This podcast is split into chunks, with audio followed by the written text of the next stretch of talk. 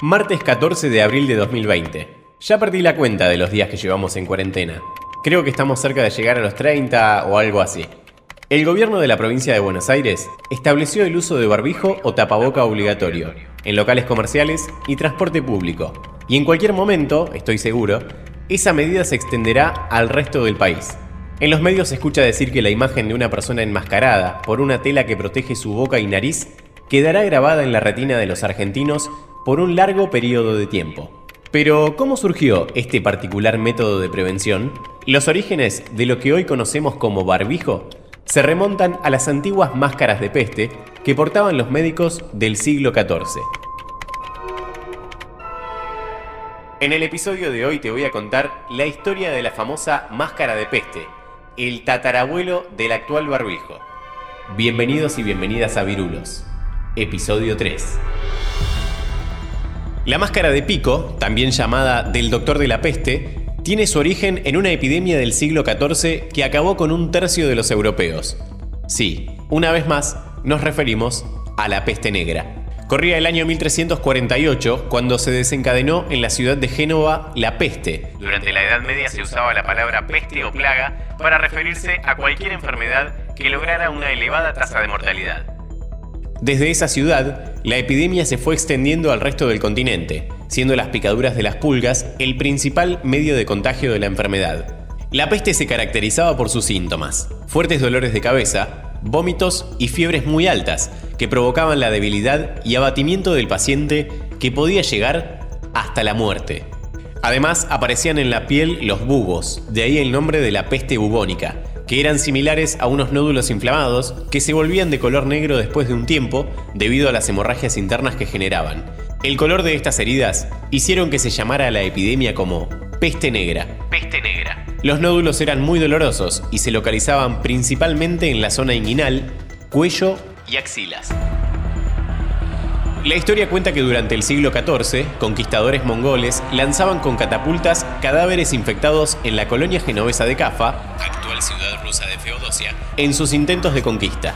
Esto traía consigo la aparición de unas pulgas que transportaban los roedores que circulaban y se reproducían cerca de los cadáveres y se convirtió en uno de los principales focos de contagio. Las autoridades de la época también se dieron cuenta del peligro de las vestiduras, por lo que recurrieron a la incineración de la ropa de los infectados y a la prohibición de la entrada de cargamentos de tejidos en las ciudades como método de prevención ante el contagio.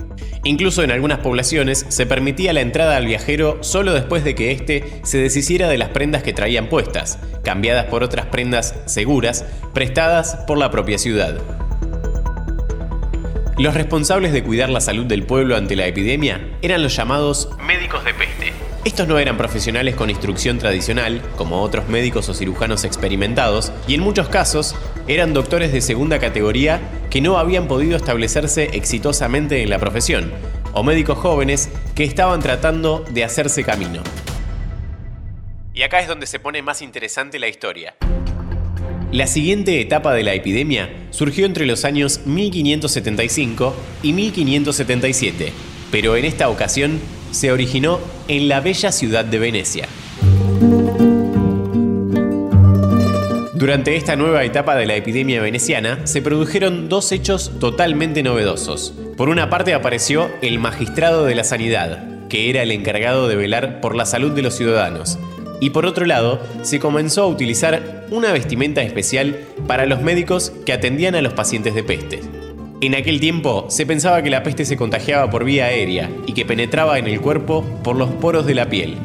Esta es la razón por la que los médicos de peste comenzaron a implementar un particular atuendo, compuesto por guantes de cuero, gafas, sombrero de ala ancha y un enorme abrigo de cuero encerado que llegaba hasta los tobillos. Esta indumentaria se completaba con la conocida máscara con forma de pico de ave, lo que hoy creemos fue el antecesor más primitivo del actual barbijo.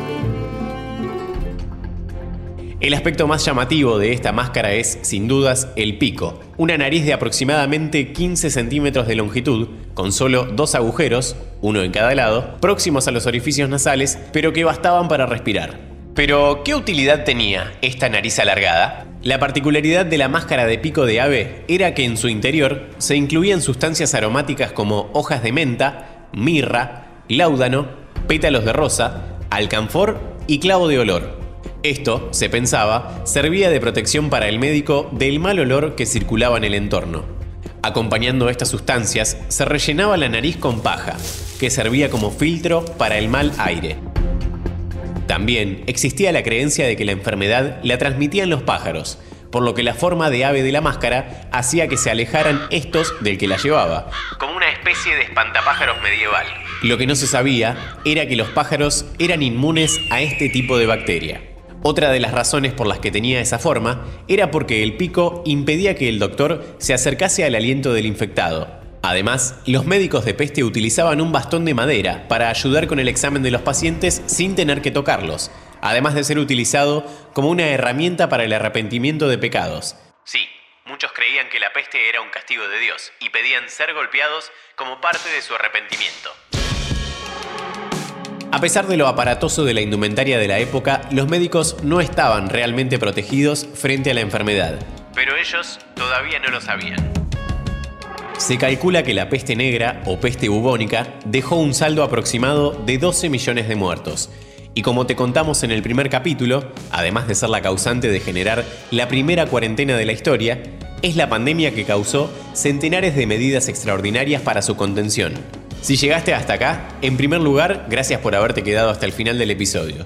Y en segundo lugar, te recomiendo que vayas al Instagram de Grama Media y le des al botón de seguir. Ahí vas a encontrar más contenidos como este, podcast y videos todos los días y también vas a encontrar publicada la foto del traje que vestían los médicos de peste en la Edad Media. No te olvides de suscribirte y dejarnos tu comentario en las redes. Fuente fsalud.com Producción integral Estefano Sotelo Berra Distribución y diseño Grama Media Virulos Virulos Porque conociendo el pasado quizás podamos salvar el presente. Un podcast surgido en la histórica cuarentena argentina del 2020. El año en que la naturaleza habló. En que la naturaleza habló.